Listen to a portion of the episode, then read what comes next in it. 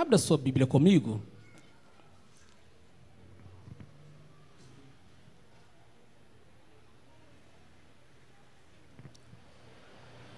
Em Tiago 2, versículo 23.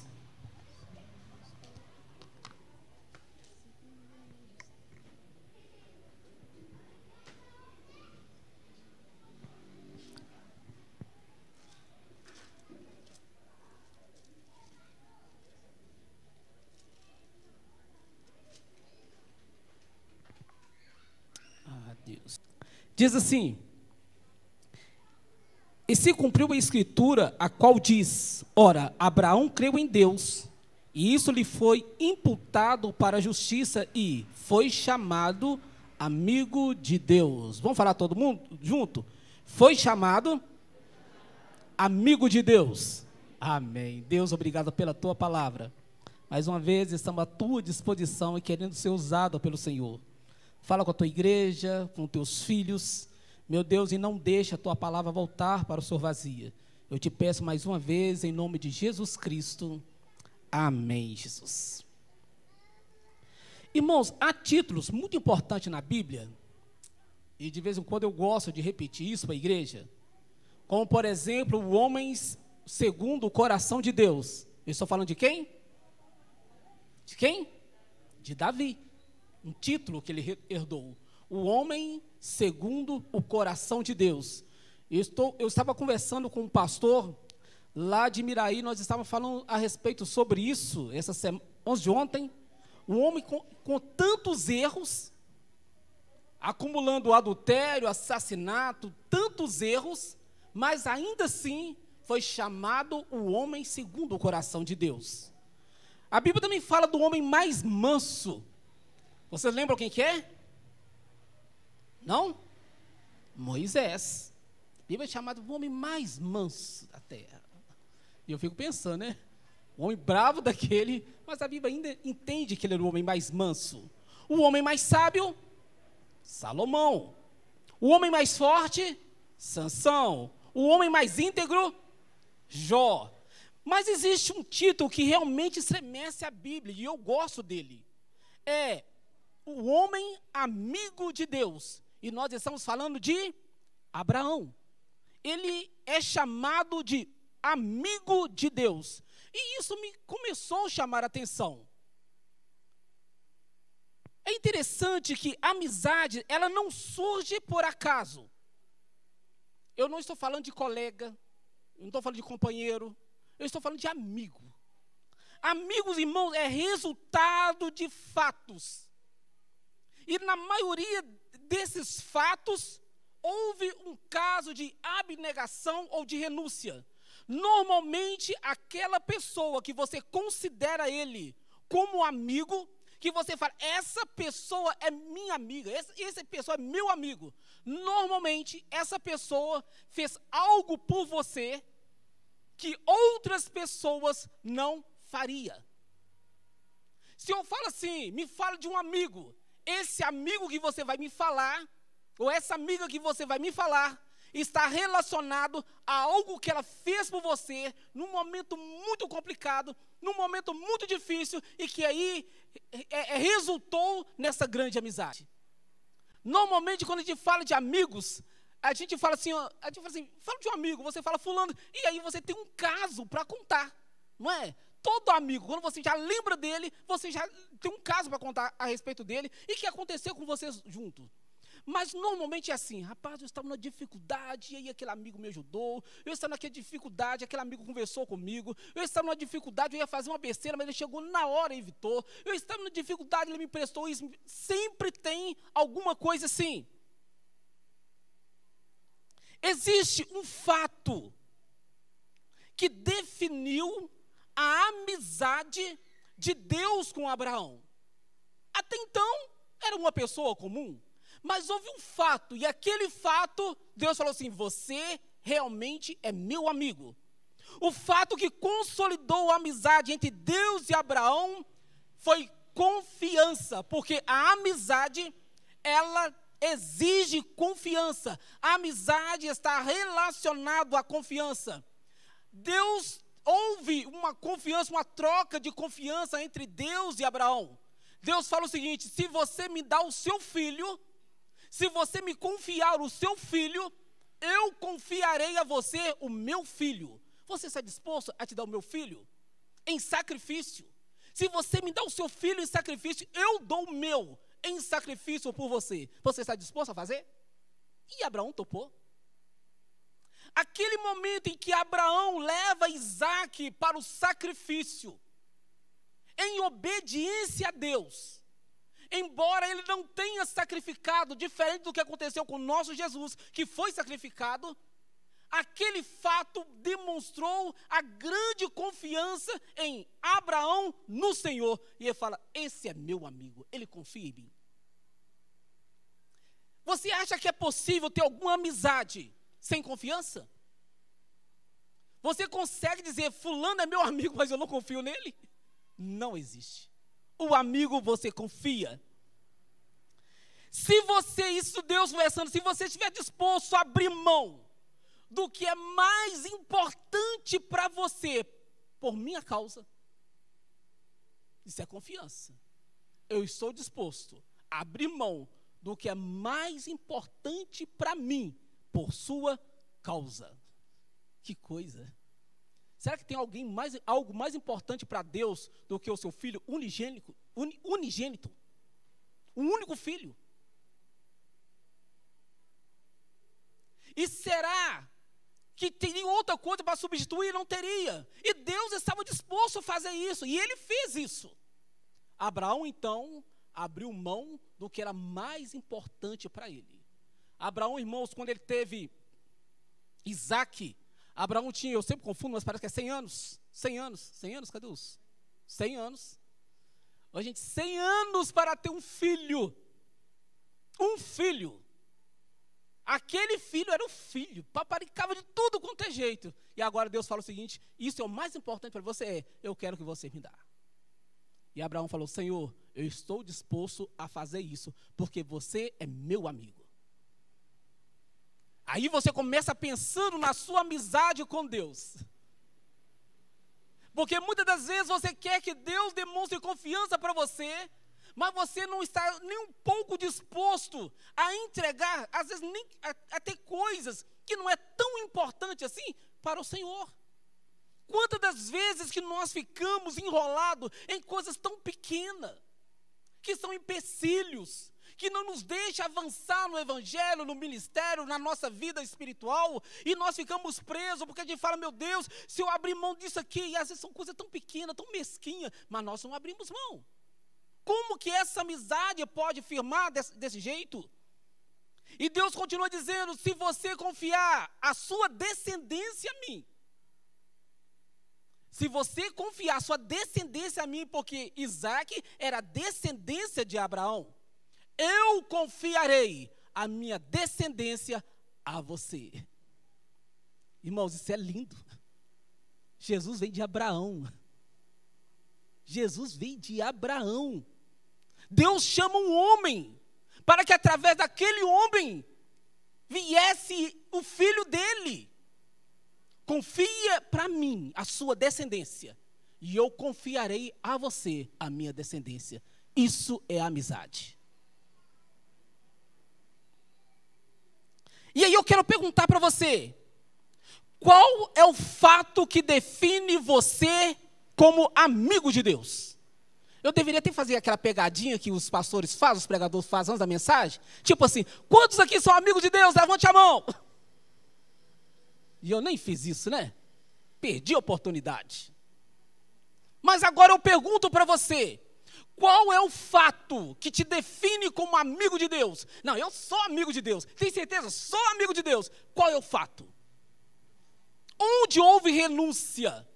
O que que você fez para Deus? Vou, vou colocar assim: que outras pessoas não fariam, porque Deus fez coisa para você que ninguém poderia fazer. Ele morreu numa cruz, quando você ainda é pecador, quando você não merecia, você estava todo imundo, todo lambuzado no pecado, mas ele mesmo assim enviou seu filho Jesus Cristo para morrer, para que através dele você tivesse a vida eterna. E você, o que, é que você tem feito para Deus? Às vezes, irmãos, nós é, é, é assim, nos sentimos que, fize, que fazemos tanta coisa por vir na igreja. Teve uma vez, irmãos, eu já contei isso na igreja, e eu fiquei um tempão assim, assim, meu Deus, eu quero fazer algo para o Senhor. Eu preciso de fazer algo para o Senhor, que isso não me gere, que não, isso não me gere recompensa. É só, da, é só daqui para lá. Eu vou fazer alguma coisa para o Senhor que isso não me traga nenhum benefício. Irmãos, e eu quebrei a cabeça, e se acredita que eu não achei?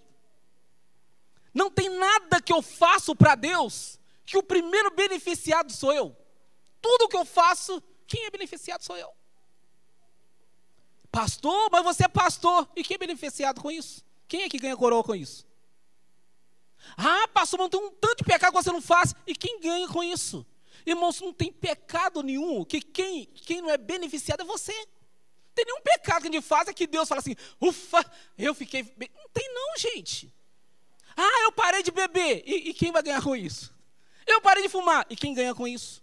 Ah, agora eu não traio mais a minha mulher. Quem ganha com isso? Ah, eu trato todo mundo bem. E quem ganha com isso? Ah, pastor, eu não roubo. E quem ganha com isso? Pastor, eu também não mato. Quem ganha com isso? Pastor, eu faço bem para as pessoas na rua. Eu dou esmola. E quem ganha com isso? Eu não achei. Eu não achei. Você, meu Deus, não tem nada. Ah, eu vou ficar de jejum, santificar, vou vir para a igreja, vou orar o dia inteiro. E quem ganha com isso? E às vezes, algumas coisinhas de boba que você faz, você já bate no peito e já pede Deus uma bênção tão grande, porque você fala, Deus, eu só tem que ver o que eu estou fazendo pelo Senhor. E ele fala, você não fez nada. Eu gostaria que você fizesse alguma coisa que demonstrasse a minha amizade, a sua amizade por mim. E eu te pergunto mais uma vez: qual é o fato que define a sua amizade com Deus?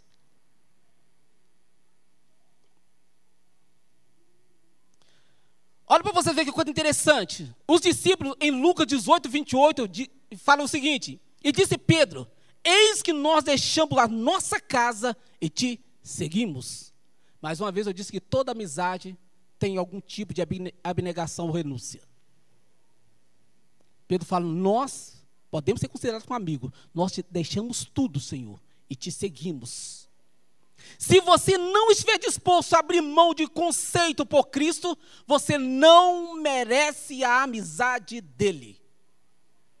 Talvez você até ache que é amigo de Deus. A amizade está relacionada à intimidade. Quanto maior a amizade, maior a intimidade. Logo, nós podemos medir a nossa amizade com Deus medindo a nossa intimidade com Ele. Salmos 25, 14 fala o seguinte: A intimidade do Senhor é para os que o temem, os quais Ele dará a conhecer a sua aliança. Ah, eu sou amigo de Deus. É, qual é o grau da sua intimidade com Ele? Não, não tem nenhuma intimidade, então você não é amigo. Existe amigo sem intimidade, gente? Não tem amigo sem intimidade, não, gente. E quanto mais amigo, mais íntimo ele é. Até ele poder chegar na sua casa e abrir a geladeira e reclamar que não tem o refrigerante que ele quer. É só um grande amigo que faz isso. A amizade vai aumentando e você vai falar assim, mas não é pelo, pelo amor de Deus. O amigo ele chega na sua casa duas horas da tarde e fala o seguinte: pelo amor de Deus, não tem almoço. Eu cheguei aqui duas horas da tarde e não tem almoço nessa casa aqui. Ele é íntimo, ele pode fazer isso. O outro, o outro pode falar isso. Se ele fala alguma coisa, você coloca ele para fora da casa. Mas o íntimo pode. Quanto maior a intimidade, maior a amizade. Intimidade gera confidência e não fofoca. Os amigos, irmãos, eles contam segredos um por outro. Aliás, a gente só conta segredo para amigos. Você tem coragem de contar um segredo aí para um inimigo seu? Ele é seu inimigo, você sabe que está querendo te derrotar, está querendo fazer um mal para você e você vai contar o seu segredo para ele? Nunca. Mas o amigo você conta intimidade. Agora eu não estou falando de fofoca. De fofoca. Porque fofoca, irmãos, além de não ajudar, denigre a competência do outro. Irmãos, fofoca é um sinal de inveja. Fofoca é um mal que tem que ser combatido dentro das igrejas não pode ajudar, não tem interesse de ajudar, não tem intenção de ajudar, mas está falando mal. Deixa eu falar uma coisa com você. Eu estou sabendo de alguma coisa aqui que você não acredita. Você não acredita. E é da irmã fulano de tal. Misericórdia! Hum, eu nem queria te contar. Eu nem queria. Não, então não conta não. É, então não, não, não, conta, conta, conta. Ai meu Deus, não estou aguentando. Se você não contar, eu, eu vou dar um piripaque. Conta aí, conta aí. Aí conta, você fofoca. Você não quer ajudar. Você não vai ajudar em nada, não vai acrescentar em nada. A fofoca dentro da igreja tem o objetivo de abrir de solução dentro da igreja. Irmãos, eu dou graças a Deus. Porque se tem, tem pouco, não chegou em mim ainda. Que eu não tenho que lidar com esse mal maldito, esse mal maldito, entendeu? Dentro dessa igreja. Porque a igreja, aonde a fofoca entra, com pouco tempo, a igreja está dividida, está acabada. Ministério que a fofoca entra. Com pouco tempo, esse ministério está dissolvido. E hoje eu quero chamar a atenção, apesar que eu não tenho isso para dizer para a igreja toda, mas quem sabe pode estar acontecendo isso em algum departamento. Líderes, não permita que esse demônio entre dentro do seu departamento. Não permita. Juntou um grupinho, canta, louva, adora ao Senhor, mas não fala mal do irmão, não. Não expõe o irmão, não. Não é porque eu estou querendo ajudar. Então prova, vai lá, demonstra realmente a, a sua ajuda. Se não pode, fica quieto, fica calado. Não permita que esse demônio entre nos departamentos. Em nome de Jesus Cristo. Deus conta segredos para Abraão. Olha para você ver, a intimidade, ela, é, é, ela, ela, nos dá a oportunidade de contar segredo. Deus chama Abraão e conta ele um segredo. Olha, eu vou destruir Sodoma e Gomorra. E porque Deus falou isso para Abraão? Para Abraão entrar em intercessão por Sodoma e Gomorra. Deus conta segredo. O mesmo padrão é usado por Jesus. Quanto maior a quanto maior a intimidade, maior a confidência pode estar ligado à confiança. Olha para você ver, Jesus, quando ele, ele, ele, ele estava aqui na terra, e eu acho isso tão lindo, ele andava com multidões. Tinha cinco mil pessoas andando com ele, fora crianças e mulheres, era muita gente. Mas quando ele tinha que tratar alguma coisa séria, ele tratava com doze, só com doze, com os discípulos.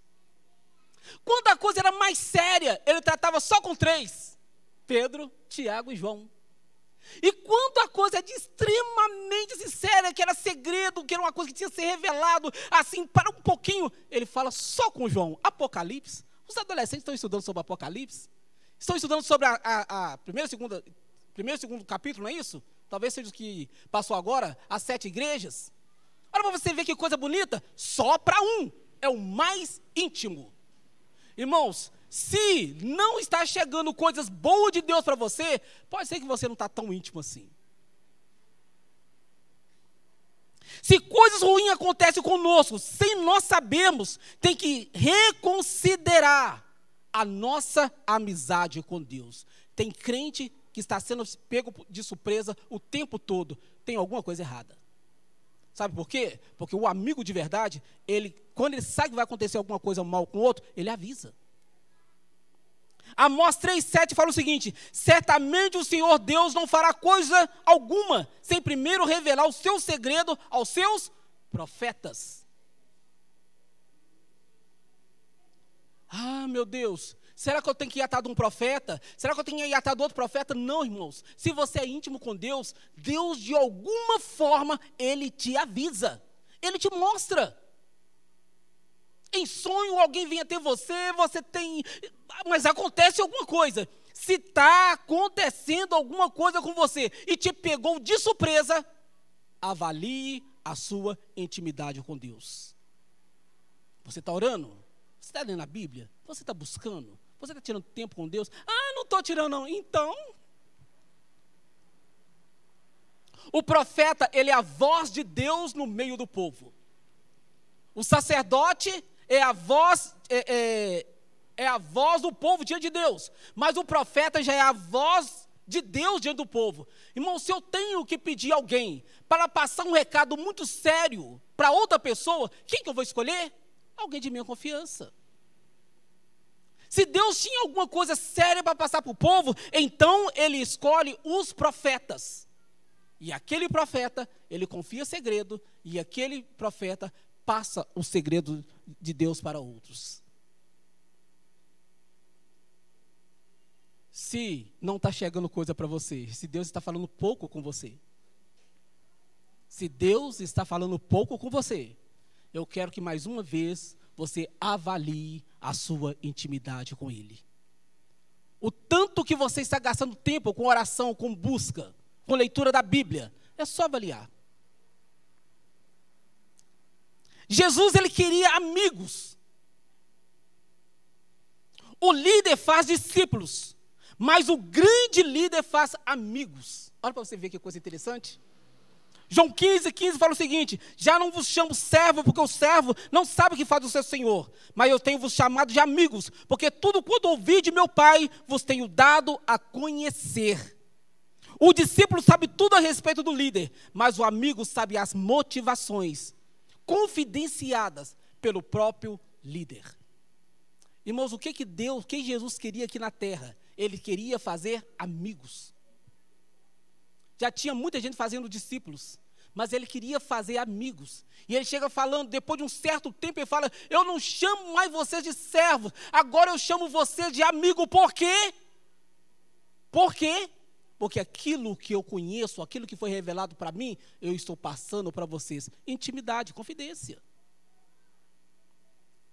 E às vezes é um erro nosso como líder, sabia? E mais uma vez eu volto a palavra para os líderes aqui dessa igreja. Mais uma vez. É uma liderança procurando fazer discípulos. É uma liderança achando bonito de ver as pessoas fazendo o que eles falam. De dar ordem às pessoas executando de das pessoas imitar o que eles estão fazendo. E às vezes isso é um erro nosso como líder, que isso acaba nos alimentando o nosso ego. Mas no final da vida nós não temos amigos. São líderes que não têm amigos. São líderes que não têm para quem ligar. Não tem para quem chorar. Não tem para quem reclamar. Porque não conseguiram fazer amigos. Jesus, ele falou: vocês doze já não são mais meus discípulos. Vocês subiram de fase. Vocês subiram de níveis. Agora vocês são meus amigos. Oxalá que Deus me desse essa igreja toda como amigos. Amigos. Sabe por quê, irmãos? Membro sai dessa igreja e vai para outra. Sai desse ministério e vai para o outro. Mas o amigo, ele continua do seu lado. Mesmo que ele saia da igreja, ele continua do seu lado. Ele é seu amigo. Você pode contar com ele. Ele está perto de você. E era o que Jesus estava querendo. Eu preciso de fazer amigos. Eu quero fazer amigos. Olha para você ver. Jesus sempre surpreende. Sempre surpreende. Enquanto que a galera queria aparecer no pedestral, porque me chama de mestre, me chama de mestre, me chama de mestre. Ele não está preocupado com isso. Ele diz: vocês estão indo para o caminho errado. Porque se você for meu amigo, se você for meu amigo, na hora que uma espada levantar contra mim, vocês até entram na frente. Vocês vão morrer por mim. Vocês vão ser marche por mim. Mas vocês vão morrer por mim. Isso é diferente. Isso é muito diferente. Cristo espera que a sua igreja seja composta de amigos. A igreja não se torna agradável apenas pela qualidade do louvor, da mensagem ou do conforto oferecido. E às vezes até um erro que nós podemos fazer. Não, se tiver um louvor que esplêndido, a igreja vai encher. Então vamos fazer um louvor muito bonito. Não, não, tem que ser uma palavra, tem que ser uma mensagem, meu Deus, que chama atenção. Não, não, não. Tem que ser um conforto, banco de ouro, parede de, de diamante, aí vai encher. Pode até encher, irmãos. Mas a igreja de amigos é diferente. Sabia disso? É diferente. Porque a pessoa sente falta. Essa nem é do lugar, é da amizade. Da amizade turminha de amigos. Saiu daqui foi para lá, a turminha de amigos. Saiu daqui foi para lá, a turminha de amigos. São os amigos. A gente sente falta de amigos. Lugar passa. Mas amizade, meu Deus, não pode passar de jeito nenhum. É por isso, irmãos, que eu sempre incentivo tipo de reuniões que faz amizade. Acho lindo e gosto. Falou que tem comida, irmãos. A Bíblia toda mostra isso. Ah, não, foi, foi uma palavra que o pastor Leotério, papai, ele deu para a gente na, no almoço de domingo passado. E ele diz o seguinte, que todas as vezes que a Bíblia fala de comunhão, está relacionada à comida.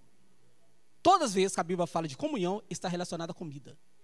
E por que, que é tão importante, às vezes, comida dentro da igreja? Quando eu falo dentro da igreja, gente, né? Dentro, vocês entendem, né? É por causa da comunhão, porque, irmãos, todos nós.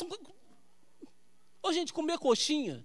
Gente, você vai ali na Mandélia, a Mandélia agora vai dever a, a, a a, a, propaganda para a gente. Você vai na Mandela ali, vai ali no é Benito, Benito Salgado, Benedito Salgados. Irmão, você tá ali 30, 40, 50 reais. Irmão, tem salgado bom. E se você quiser um salgado assim de, de você ficar feliz da vida, vai lá no buffet ali da irmã Maria José, irmão. É fácil. Conseguir salgado não é difícil. É fácil. Então ninguém, a questão não é o salgado, não é a comida, mas é eu estar junto. E isso é importante. É estar junto. Isso traz comunhão. Isso traz comunhão. Tem duas semanas, duas ou três semanas, que foi minha família toda na casa da Renata e do Anderson, né? Meu Deus querido. E o Ariel, ele, ele não entende muito das coisas. O pastor Anderson, ele não entende. Aí chegou lá, tinha um salgado gostoso, e o Ariel entrou no salgado. Né? Feliz demais, barriguinha cheia.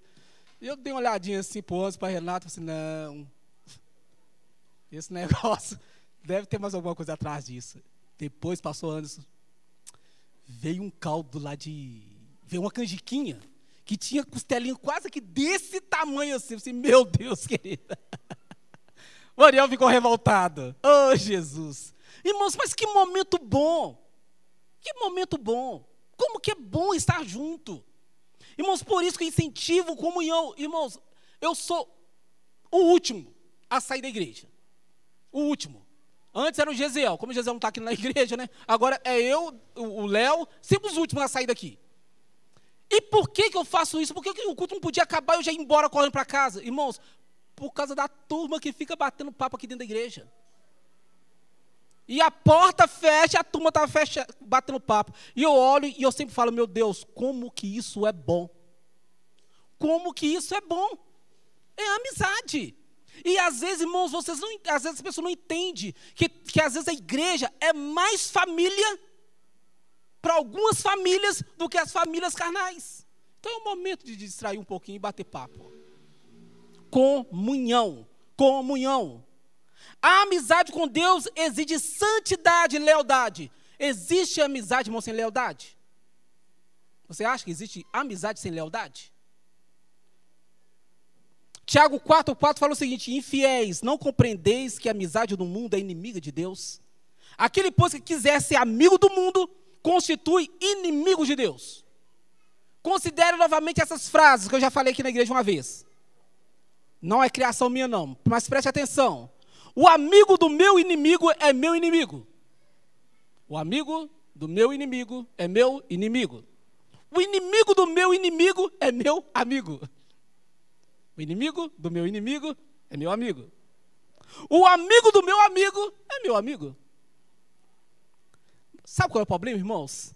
Tem muito crente, muitas pessoas tentando fazer diplomacia entre Deus e o mundo entre Deus e o diabo, tentando fazer uma amizade entre os dois, sabe? Fica ali no meio, tentando conciliar. Não, vou ver, eu vou ser amigo do mundo e vou ser amigo de Deus, e quem sabe que no, no final da conversa, nós três ficamos amigos, não vai rolar, não vai funcionar. Ou você vai ser amigo de Deus, ou você vai ser amigo do mundo. Ou você vai ser amigo de Deus e inimigo do mundo, ou você vai ser inimigo de Deus e amigo do mundo. Tem que escolher. Tem que escolher. Elias no Monte Carmelo, irmãos, ele cobrou isso daquela nação. E ele diz o seguinte: Até quando vocês cocheareis entre dois pensamentos? Uma hora você serve a Deus, outra hora você serve Baal, vocês não sabem o que é, vocês não sabem de quem vocês querem ser amigo. Vocês precisam tomar uma decisão. Tem uma escolha clara que deve fazer, que você deve fazer, entre ser amigo de Deus e amigo do mundo. Deus quer ser, ser seu amigo porque os, as melhores coisas estão reservadas para os amigos. Isso é, é muito bom. As melhores coisas reservamos para os amigos. Segunda Crônica 27 fala o seguinte: Porventura o nosso Deus não lançaste fora os moradores dessa terra diante do seu povo de Israel, e não deste para sempre a posteridade de Abraão, teu amigo? Irmãos, a nação de Canaã ali toda, Deus chega e fala assim: Abraão, esse lugar aqui é muito bom, esse negócio manda leite e mel, eu vou dar para você e para a sua descendência. As melhores coisas estão reservadas para os amigos. As melhores partes, lugares estão reservados para os melhores amigos. Se você pode, você sempre reserva o melhor para o seu amigo. É uma correria. Não, não, não, deixa, deixa. Eu estou reservando esse, esse, lugar aqui. Às vezes até na igreja faz isso, não é? A pessoa vem correndo, chega na frente, coloca uma Bíblia, um óculos, um sei o que é. Para que isso aí não? Estou reservando para o fulano de tal. E por que você está reservando? Porque é meu amigo. E eu quero que ele fique perto de mim. Olha para você ver, o melhor dessa terra está separado para você. Domingo passado eu falei sobre o jardim do Éden. Um lugar criado no meio do jardim. O melhor do melhor foi reservado para Adão. Lembra da cidade de Gozen, no Egito? Ah, o melhor lugar da terra foi dado para o povo de Israel. O amigo tem privilégios sobre os demais o, o amigo tem privilégio sobre os demais. E eu quero que você entenda por que eu estou falando tudo isso. Em João 14, do 1 ao 3, fala o seguinte: Não se turbe o vosso coração. Credes em Deus, confiança. Crede também em mim. Na casa do meu pai há muito lugar. Isso está falando de lugar, está falando de intimidade. Há muitas moradas. Se assim não for, eu não vos teria dito. Vou preparar-vos lugar. Confidência. Estou falando para vocês. Enquanto eu for vos preparar lugar, voltarei para vos receber, para, para mim mesmo, para que onde eu estou, esteja vós também. Olha para você ver que coisa interessante.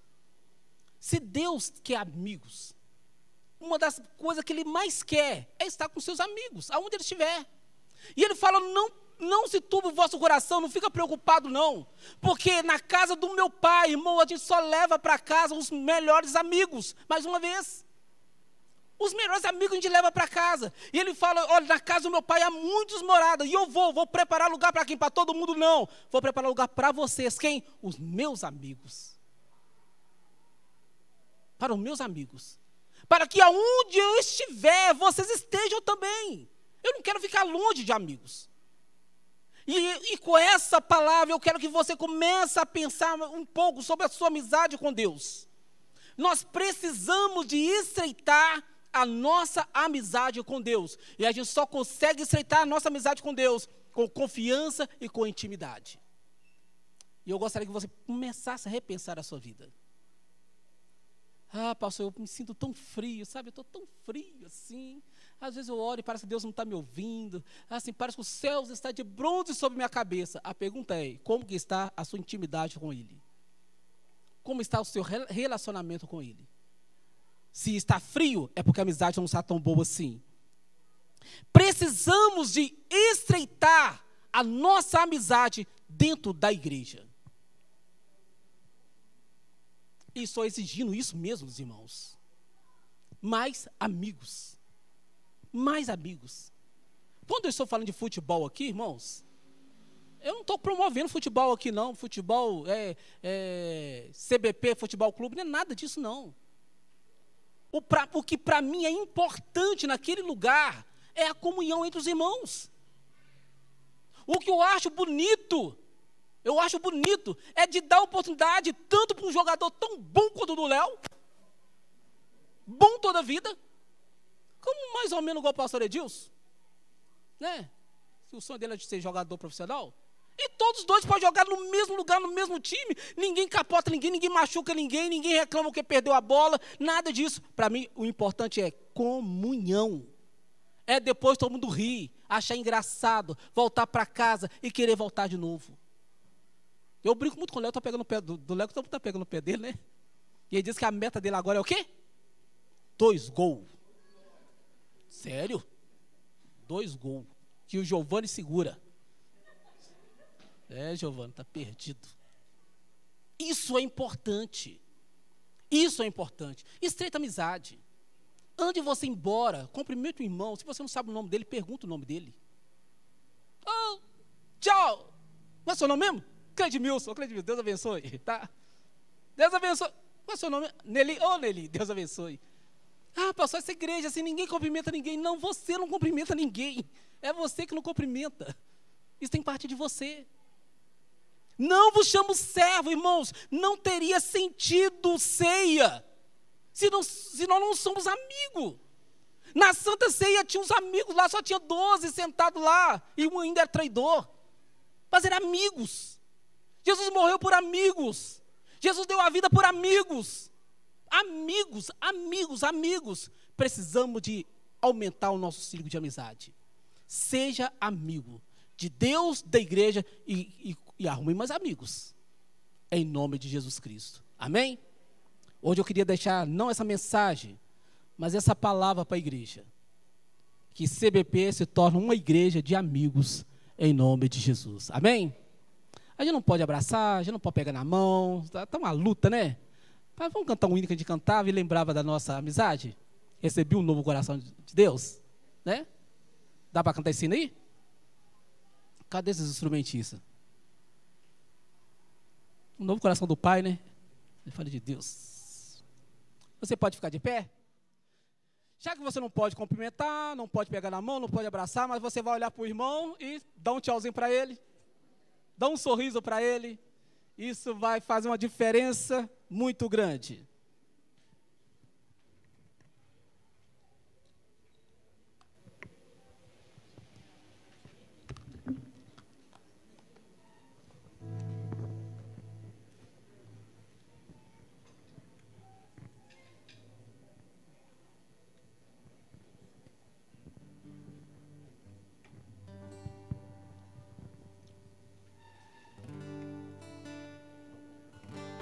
O amigo faz por você algo que o outro não faz. Quem sabe essa semana você vai ter essa oportunidade de fazer alguma coisa, né? Por alguém e demonstrar sua confiança.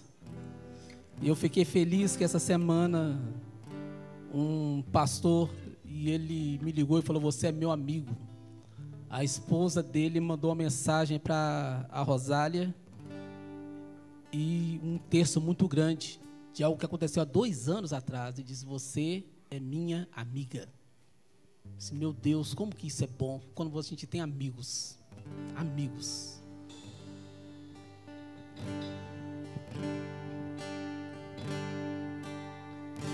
Recebi.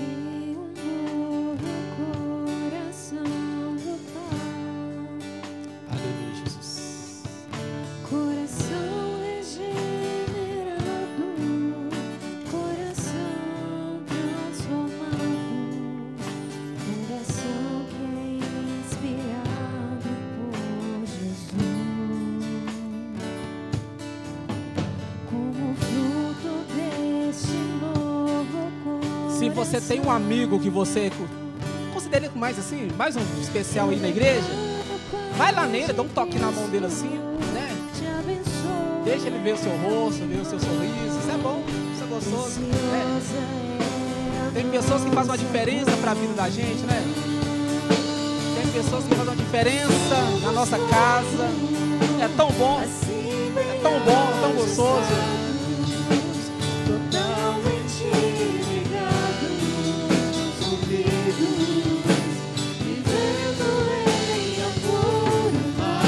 Ele fez alguma por você, quem sabe você queira lembrar?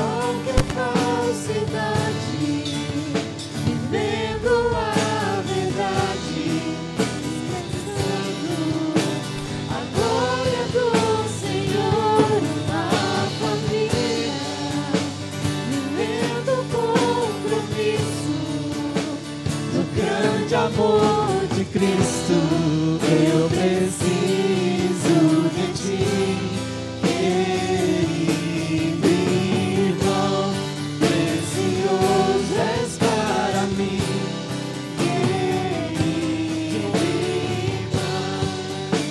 mais uma vez, tá bom.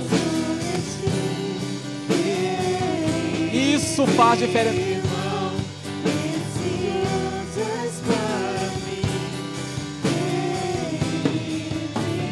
Mais uma vez, mais uma vez, isso é bom. Recebi um novo coração do Pai. Teve alguém que te ajudou nessa igreja. Teve alguém que te emprestou dinheiro. Teve alguém que te deu dinheiro. Teve alguém que te deu remédio. Te ajudou em momento tão difícil. Foi lá. Meu Deus, que coisa boa. Teve alguém que te deu cesta básica, pagou uma conta para você. Olha pra você ver que coisa boa. Teve alguém que te fez uma ligação para você quando você estava tão apertado, tão difícil. É seu amigo, ele é seu amigo, é sua amiga. Amigo estranha de vez em quando, mas a amizade continua. Ah, Deus, que coisa boa. assim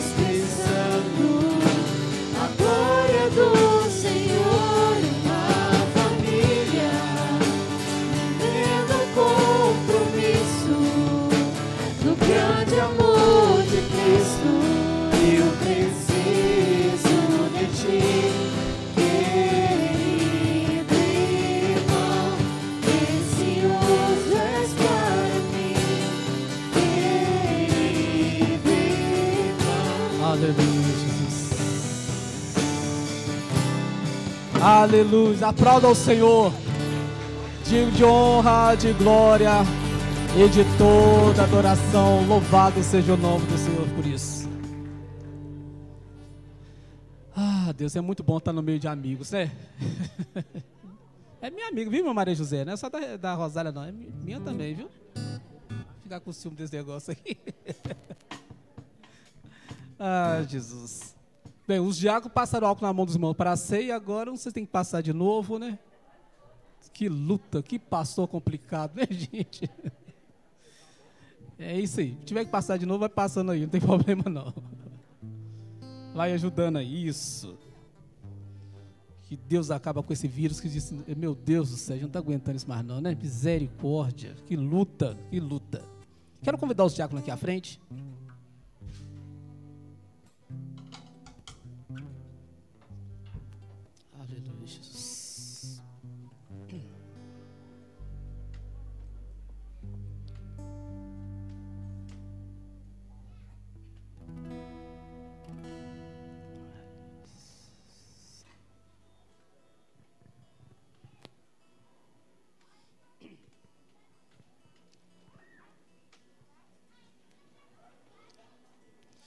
Eu sempre digo que Deus, Jesus, ele não exige nada de nós que ele não tenha feito primeiro.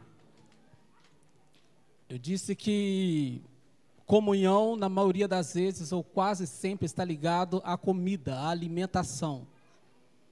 Quando Jesus queria que os discípulos lembrassem do sacrifício dele na cruz, ele poderia falar o seguinte: Olha, eu gostaria que vocês, de tempo em tempo, orasse uma noite direta, só orasse.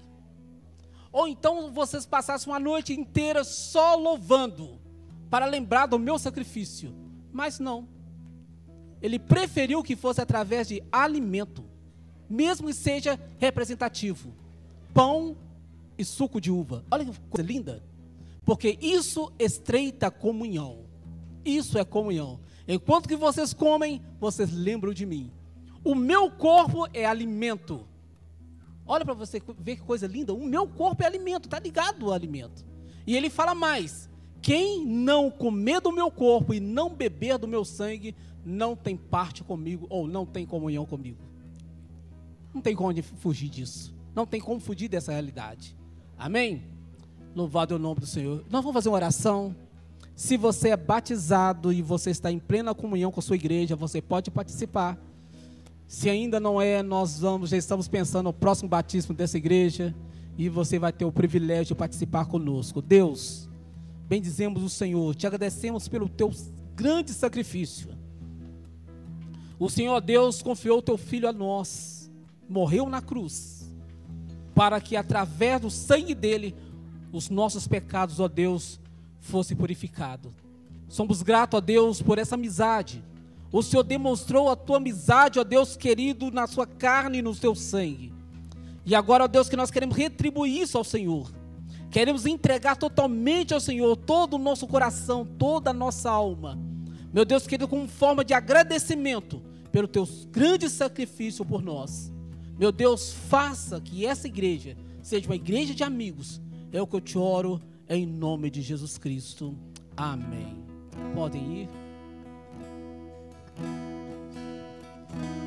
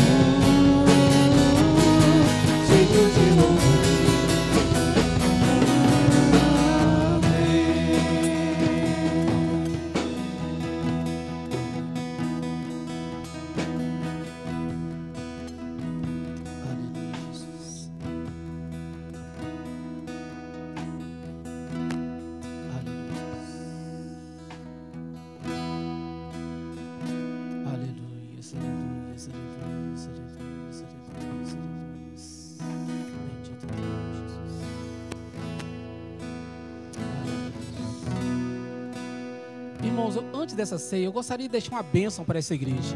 Deus está me incomodando muito nisso aqui. Eu disse que existem pastores que têm ovelhas e não têm amigos. E Deus vem falando aqui: existem pais que têm filhos, mas não têm amigos. Os filhos não são amigos. Existe. Existe casais são casados, têm intimidades, mas não têm amizade. Não tem amizade. Eu tenho observado tantas mulheres e homens que, que sofrem porque não conseguem contar o seu sentimento para a esposa e para o marido. Consegue contar para todo mundo. Mas não consegue contar para a esposa, porque eles não são amigos. Não são amigos. E sofre tanto com isso. Eu gostaria que Deus derramasse uma bênção de amizade dentro dessa igreja, dentro dessas casas, das famílias. Que se você ainda não tem essa oportunidade de ter amigos, filhos amigos, para poder contar um caso, para poder rir, para contar uma piada, de esposa amigo, amiga e, e- e marido amigo, que isso aconteça sobre a sua casa em nome de Jesus. Que essa ceia seja uma- um marco realmente na sua casa, a amizade. Eu sei que você tem que fazer alguma coisa, é claro. É claro. Eu sei que você vai ter que abrir mão de alguma coisa, que a amizade ela é feita de fatos, de fatos. Mas que Deus traga essa bênção para essa igreja em nome de Jesus. Que o céu se abra, ó Deus, em favor dos teus filhos. O Senhor estava mais preocupado em fazer amigos do que discípulos. Meu Deus querido, eu venho te pedir que uma bênção de amizade seja sobre essa igreja. Quantas pessoas, ó Deus, morrendo sozinhas, sofrendo sozinhos, porque não tem com quem conversar. Meu Deus, quantos pais com a casa cheia de filhos, não é nenhum amigo. Meu Deus, quantos filhos, ó Deus, você consegue fazer amizade, ó Deus, com o traficante, meu Deus, com a prostituta, com o prostituto, mas não consegue fazer amizade com os pais. Meu Deus, muda essa história, Deus querido, sobre os teus filhos, sobre essa igreja, trazendo uma nova realidade de amizades para a glória do Senhor. Meu Deus, em nome de Jesus, queremos ser amigos, amigos, para a honra e glória do teu nome, em nome de Jesus Cristo. E a Bíblia diz que eu recebi do Senhor que também vos entreguei, que o Senhor Jesus, mesmo na noite em que foi traído, mas ali tinha mais amigos. Ele tomou pão e deu graça. E disse: Esse é o meu corpo que é dado por vós. Fazei isso em memória de mim. E ordenança a palavra do Senhor, comemos todos juntos.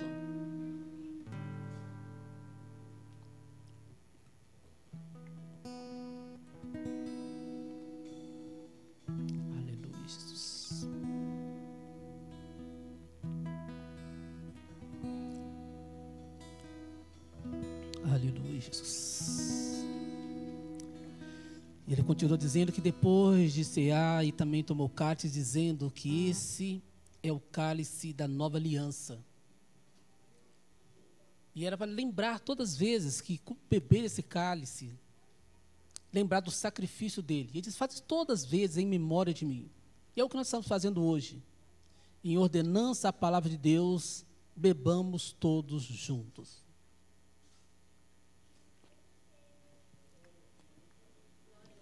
Aleluias. Amigos sentem saudades.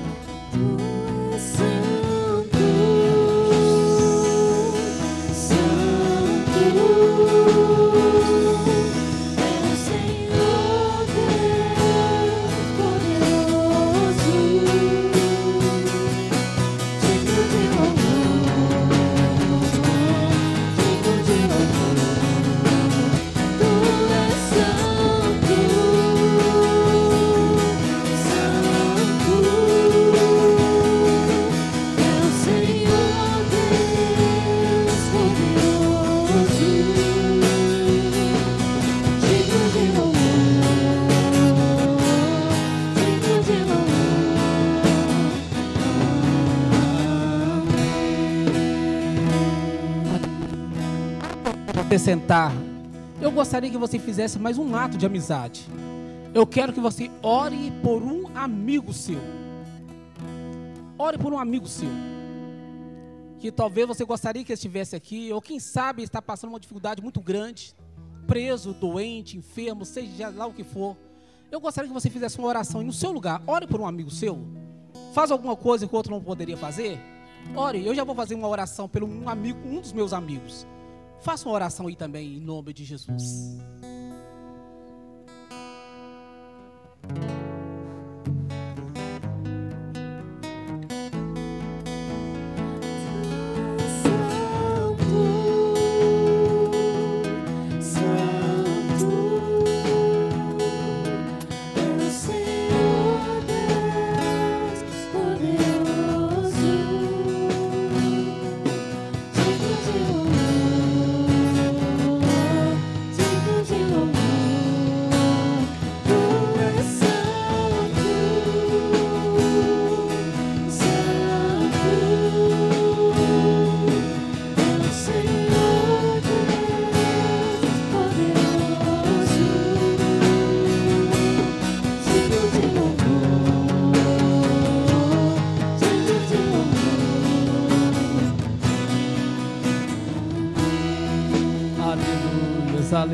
Aplauda ao Senhor, porque Ele é bom e a sua misericórdia dura para sempre.